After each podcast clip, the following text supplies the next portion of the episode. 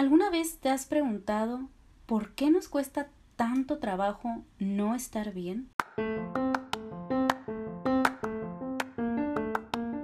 Bienvenidos a Somos Humanos, un podcast donde podremos conocernos mejor, cuestionarnos por qué pensamos, sentimos y actuamos como lo hacemos y qué podemos hacer para vivir un poquito más conscientes y así poder ser nuestra mejor versión día a día. Mi nombre es Marcela Mercado, soy psicóloga y creo firmemente en que trabajar en nosotros mismos es nuestra responsabilidad y sin duda la mejor inversión que podemos hacer en nuestra vida, por nosotros mismos, nuestros seres más cercanos y el mundo en general. Bienvenidos. Vamos a ser un poquito honestos aquí. Y es que la cultura de estar bien, o al menos pretender que lo estamos, no viene de la nada, viene desde nuestra infancia. Hemos crecido con frases como ay, no llores, no pasa nada. O a ver, ya, ya, ya, sana, sana colita de rana. O ay, no le hagas caso, el que se enoja pierde. O ay, y por eso lloras y por eso te enojas. Con esto no nos enseñan a conectar con nuestras emociones o a darle valor a eso que sentimos. Nos enseñan más bien a restarle importancia, a que eso que estoy sintiendo no es real, incluso que está mal, que pelear por mis derechos no está bien. Nos enseñan a ignorar eso que siento y a distraerme con cualquier cosa como juguetes, dulces, comida, televisión. Y luego nos preguntamos por qué comemos de más cuando estamos ansiosos, estresados o tristes, o por qué buscamos sentirnos mejor a través de hundirnos en el sillón a ver Netflix, el alcohol o cualquier cosa que nos haga sentir mejor de manera instantánea o al menos que se nos olvide por un rato. Cuando de chiquitos nos distraían con cualquier cosa para que ya nos sintiéramos mejor. Ojo, eso no quiere decir que esto lo hagan adrede. Claro que no lo hacen con esa intención. Nuestros papás hicieron lo mejor que pudieron con las herramientas que tenían, y estoy segura que lo hacían con todo su amor y con las mejores intenciones. Pero lamentablemente, en muchos casos, ese es el resultado, aunque no queramos. Es muy duro verlo desde este punto, pero es real. Nuestra infancia y todo lo que acontece en ella es una gran parte de quiénes somos, de cómo pensamos, de cómo actuamos, de cómo manejamos las situaciones. Y esto no quiere decir que como yo ya aprendí a hacerlo de esta forma, ya no puedo cambiar. No, hombre, claro que podemos. Pero sí requiere de un esfuerzo personal. Primero de reconocernos, de conocernos más a fondo, de aceptarnos, para después poder tomar acción hacia una mejor versión. Que esa sea la raíz no significa que le vamos a echar la culpa a nuestros papás y yo, mira, me lavo las manos. Pero Saberlo nos ayuda a ser más conscientes de lo que nos sucede y empezar ahora nosotros a darle valor a eso que sentimos y hacerlo de la manera más saludable posible. Porque no importa que sea, si lo sientes es por algo y tienes derecho a sentirlo, a validar tus emociones y sobre todo echarle un vistazo a eso que te está haciendo sentir de esa manera y entonces ver qué puedes hacer para salir de esa. Pero mientras tanto, date oportunidad de sentirlo. No tienes que solucionarlo en ese mismo instante. La mayoría de las veces ni siquiera es posible hacerlo en ese momento, sino que toma su tiempo y está bien. Y aquí me gustaría compartirles una reflexión muy personal sobre la frase tan popular que dice está bien no estar bien todo el tiempo. Es verdad que está bien no estar bien, pero ojo, todo el tiempo. Es importante esa parte de la frase, porque no es que esté bien estar mal, sino que es normal que esto pase, que es parte de nuestra naturaleza humana y que ni siquiera es posible estar bien y feliz todo el tiempo. No por nada existen todas las emociones. Pero se los digo porque no sentirse bien es una especie de síntoma de que algo está pasando, que algo es injusto, que corremos algún peligro o que algo es incómodo, que algo nos duele o que la vida dio un giro inesperado, como recién nos acaba de pasar. Darle valor a eso y no restarle importancia o creer que estamos mal por pensar así es lo que nos ayudará precisamente a manejarlo de una manera más saludable. Porque de no hacerlo, será como querer mantener una pelota de playa bajo el agua. Tardo o temprano saldrá con todas sus fuerzas igualito nuestras emociones. Y es que hay cosas tan naturales del ser humano, como sus necesidades en general, que no podemos dejarlas a un lado y pretender funcionar al 100% todo el tiempo. Es imposible. Y para ejemplificar esto último, te cuento que hace unos días me tocó salir de mi casa. Fui a acompañar a mi mamá al banco, obviamente con cubrebocas y todo el show. Aquí cabe mencionar que yo estoy 100% en cuarentena y que mis salidas han sido escasas, por lo que el cubrebocas y yo no hemos tenido oportunidad de familiarizarnos. El punto es que fuimos a dos bancos antes de llegar al bueno. En uno porque solo había cajeros y el otro porque lo estaban manejando por citas. Entonces, pues nos fuimos a un tercer banco, ya nos formamos en la fila y para empezar, el sol estaba pegando directo donde estábamos. Y como ya me había sucedido en otra ocasión, que el trámite que yo tenía que hacer no necesitaba hacer fila y que solo necesitaba en mi INE para poder hacerlo, que no era necesario que yo entrara al banco, pues me fui al inicio de la fila para corroborar qué era lo que tenía que hacer, si hacer la fila o pues qué procedía, ¿no? Y en la espera a hacer esa pregunta me tocó escuchar a una señora que le reclamaba al joven que estaba en la puerta su mal servicio. Y empezó a decirle que era su culpa, que que si él hubiera hecho su trabajo, que si hubiera preguntado persona por persona qué era el trámite que iban a hacer, ella no hubiera tenido que esperar horas eh, inútilmente porque pues lo que ella tenía que hacer no necesitaba hacer fila. Total que le estaba diciendo un montón de cosas, ¿no? Entonces yo me quedé pensando lo difícil de esta situación, pues, y cuán importante es que empecemos a ser más tolerantes y pacientes porque todo es más lento y distinto a como estamos acostumbrados. Y, y bueno, lo que a mí me ha tocado ver es que pues, la gente sí está respetando las reglas de cada establecimiento, pero que la impaciencia, las quejas y las malas respuestas están a la orden del día. Todo esto lo pensaba mientras me moría de calor y estaba un poco desesperada porque no podía respirar al 100% con el cubrebocas. Y claro, yo estaba tratando de poner mi mejor actitud, de ser paciente y dar todo eso que creo que hace falta para que todo fluya mejor. Pero la verdad es que después de un rato pues ya me estaba poniendo de malas. Y aún mi malestar no podía dejar de pensar en otra cosa que no fueran los doctores que tienen que usar el cubrebocas todo el tiempo y yo solo llevaba no más de 40 minutos con ella y estaba que me la quería arrancar. Total que terminé con un dolorón de cabeza que no se me quitó en toda la tarde y no pude avanzar nada de lo que tenía que hacer. Y pues decidí acostarme temprano. Y en mi intento de dormir con ese dolor de cabeza y después de estar en reposo un rato pensé, claro, Abraham Maslow tiene toda la razón. Y bueno, tú te preguntarás quién es Abraham Maslow y por qué tiene toda la razón. Abraham Maslow fue un psicólogo humanista que propuso una teoría donde decía que los seres humanos tenemos cinco tipos de necesidades o motivaciones que nos impulsan a satisfacerlas y que tienen una jerarquía de importancia. Para poder entender esto mejor, lo ejemplifican siempre con una pirámide, un triángulo que se divide en cinco de forma horizontal. Supongamos que tienes el triángulo y tú lo divides en cinco como si fueran cinco renglones. Si no eres muy auditiva y eres un poco más visual, mientras escuchas esto puedes poner en Google pirámide de Maslow eh, y te va a salir para que lo puedas tener más visualmente. Pero mientras te explico. Hasta el fondo y como primer necesidad están las básicas o fisiológicas. ¿Qué es esto? Son todas esas necesidades para nuestra supervivencia alimento, descanso, hidratación, regular la temperatura, respirar. En el segundo renglón están las necesidades de seguridad. ¿Cuáles son estas? Todo lo que nos haga sentir seguros, sea físicamente, económicamente, decir, eh, tener ingresos, trabajo, una casa donde protegernos si hay algún peligro, sentirnos, eh, pues sí, seguros, ¿no? Independientes, con autosuficiencia.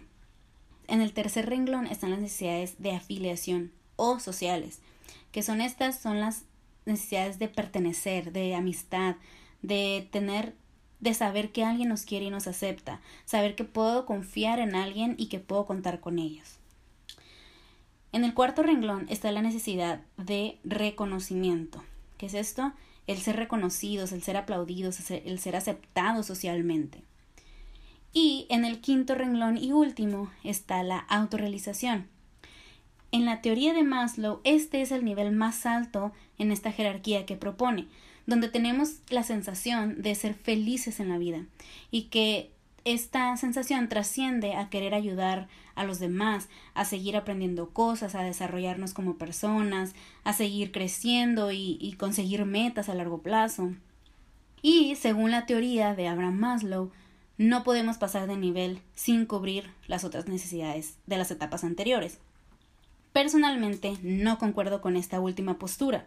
Concuerdo con las diferentes necesidades y que algunas son más importantes que otras en ciertos momentos, pero sin duda podemos buscar cubrir necesidades de diferentes niveles aun cuando no estén cubiertas las demás. Y realmente su teoría no está aprobada científicamente por lo abstracto de su concepto de la autorrealización y el hecho de que para cada uno de nosotros puede significar diferentes cosas y al ser tan diferente, pues no se puede medir científicamente. Y también porque se ha probado que alguien puede llegar a tener necesidades de la jerarquía más altas, aun cuando las de niveles anteriores no estén cubiertas. Justo lo que te comentaba que no concordaba yo. Pero, te pregunto, ¿alguna vez has tenido tanta hambre que te pones de malas? ¿Alguna vez te ha dolido tanto la cabeza que no puedes seguir trabajando? ¿O has tenido tanto sueño que no te fluyen las ideas? ¿Alguna vez te has sentido tan mal que no tienes ganas de ver a nadie? ¿O has tenido tanto calor o tanto frío que no puedes concentrarte en lo que estás haciendo? ¿O has estado tan preocupado por problemas económicos o de salud que te cuesta poner la atención al que te está platicando algo? Si a ti como a mí te ha pasado al menos una de estas, entonces Abraham Maslow no estaba tan equivocado del todo.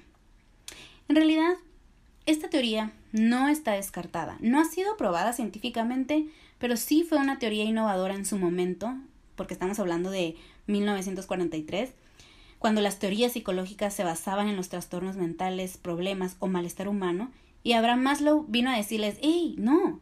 El humano también tiene cosas buenas. Y de ahí otros psicólogos se han apoyado para formar sus teorías y otras ramas actuales de la psicología.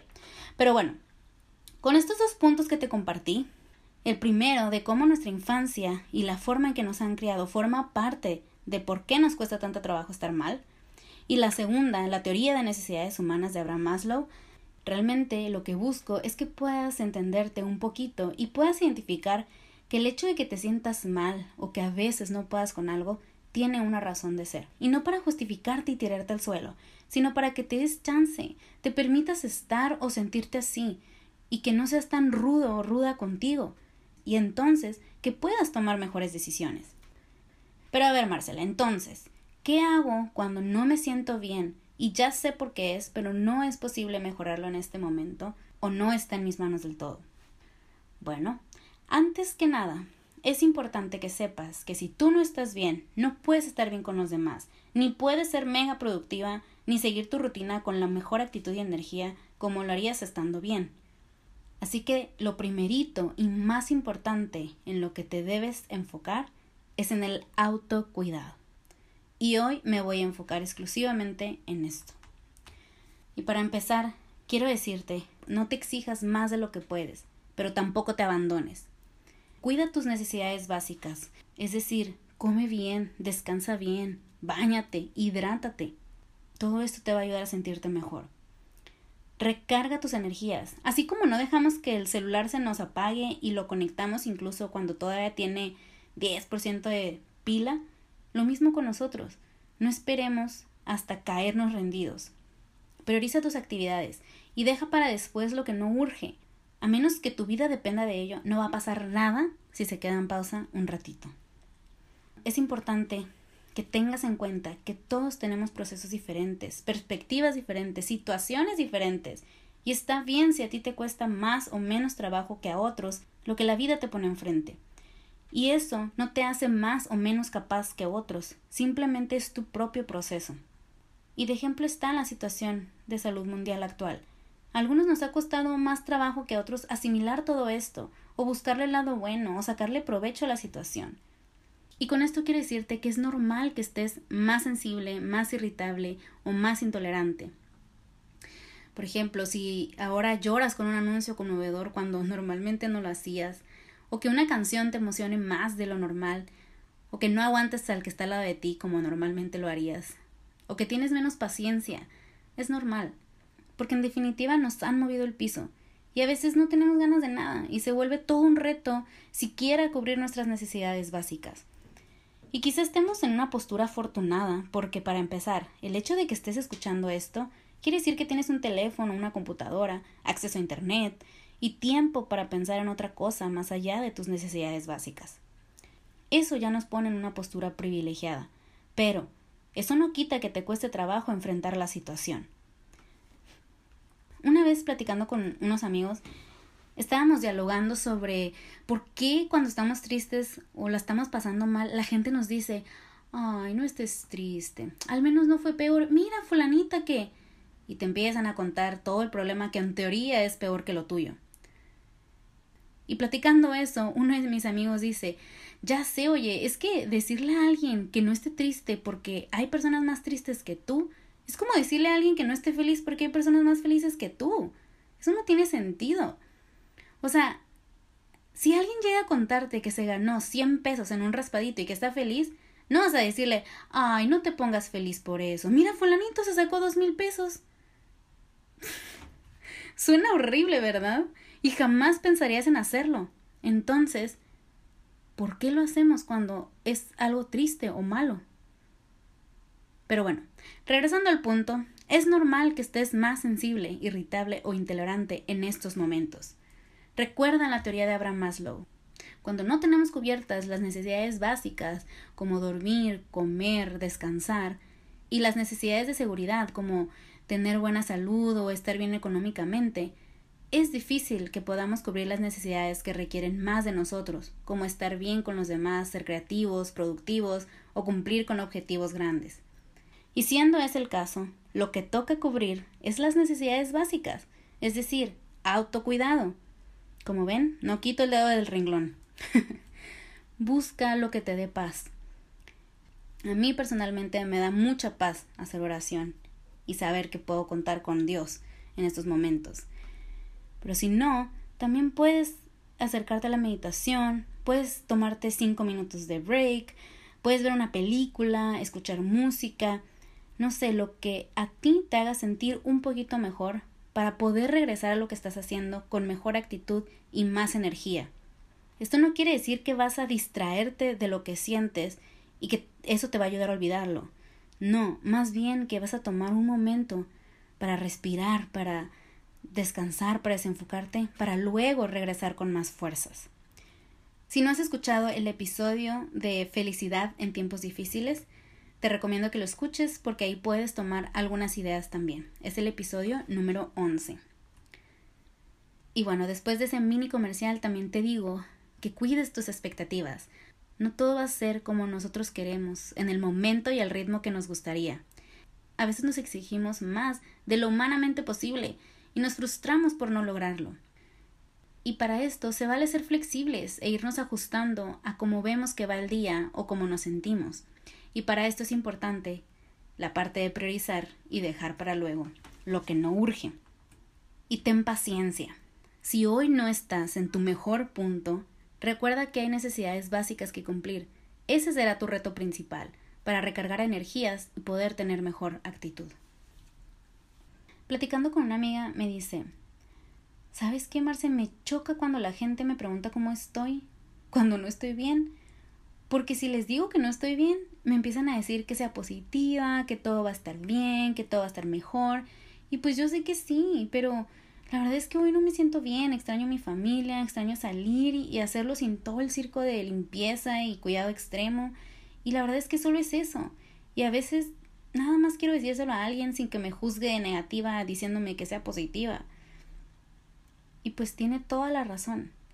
Como les decía en el episodio anterior, tendemos a hacer esto porque no sabemos qué hacer con las emociones de los demás y que muchas veces es porque tampoco sabemos qué hacer con las nuestras.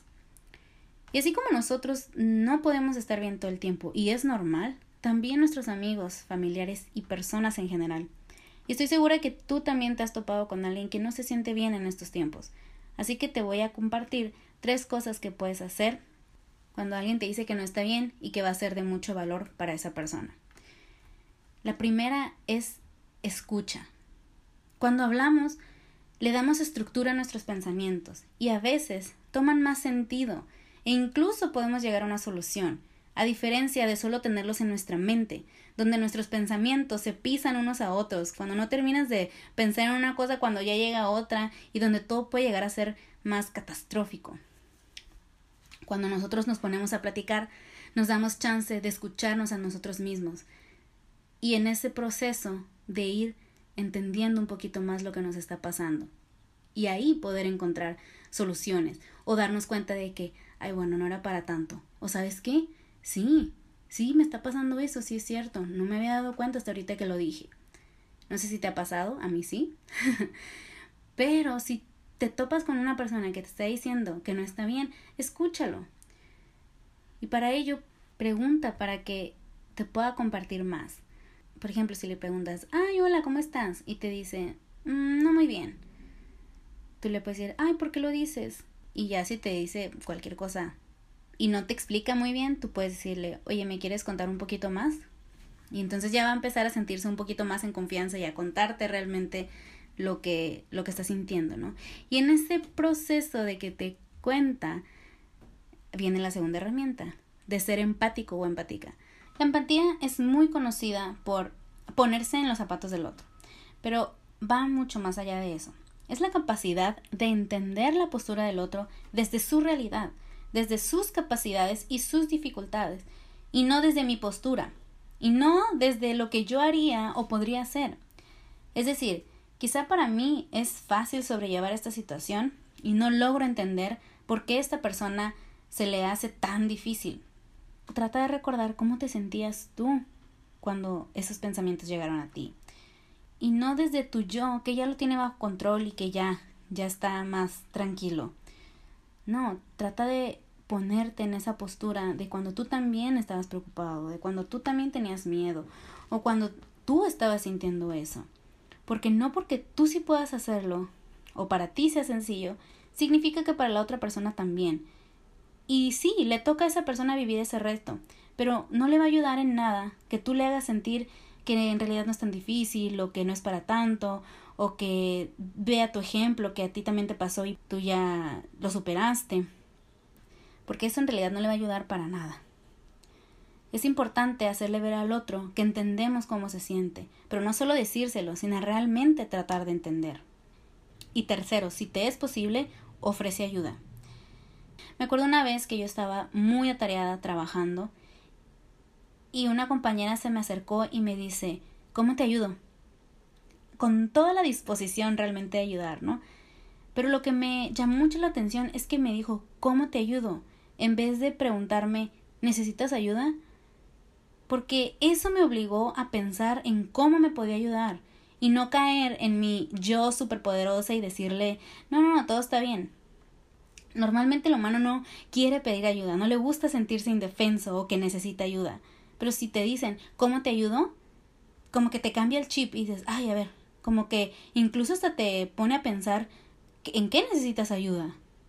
Yo te invito a que hagas esta pregunta de esta manera, en cómo te ayudo, en vez de necesitas ayuda. Y creo que va a ser un poquito más efectivo.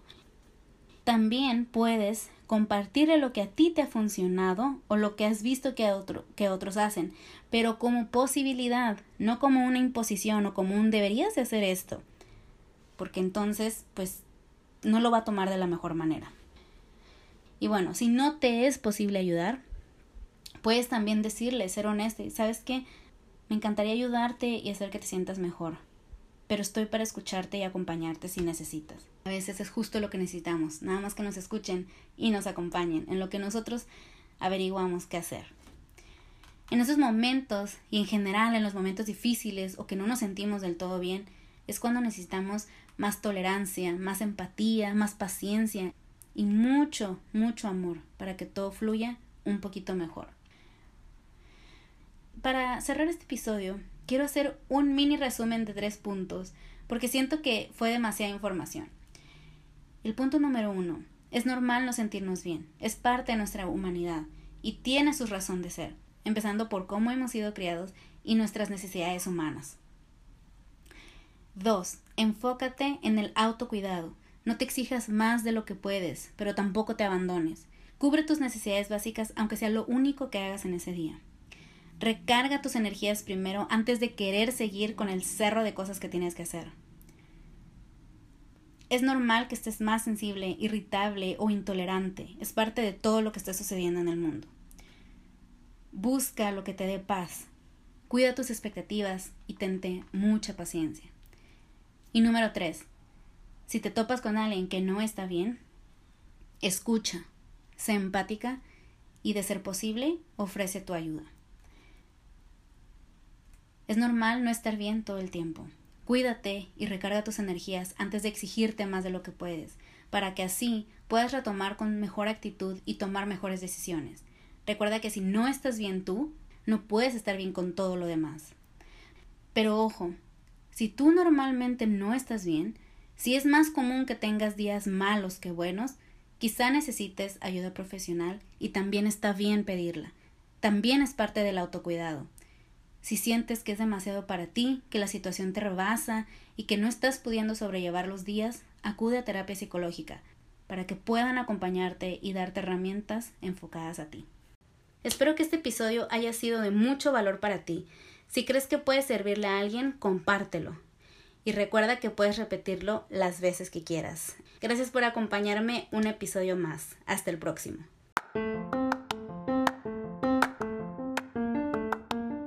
Si en este episodio te surgió alguna duda, pregunta o se te vino a la mente algún tema en especial que te gustaría escuchar aquí, me encantaría que me escribas a Instagram, me vas a encontrar como Marcela Mercado y yo voy a estar encantada de incluirlo en mi lluvia de ideas.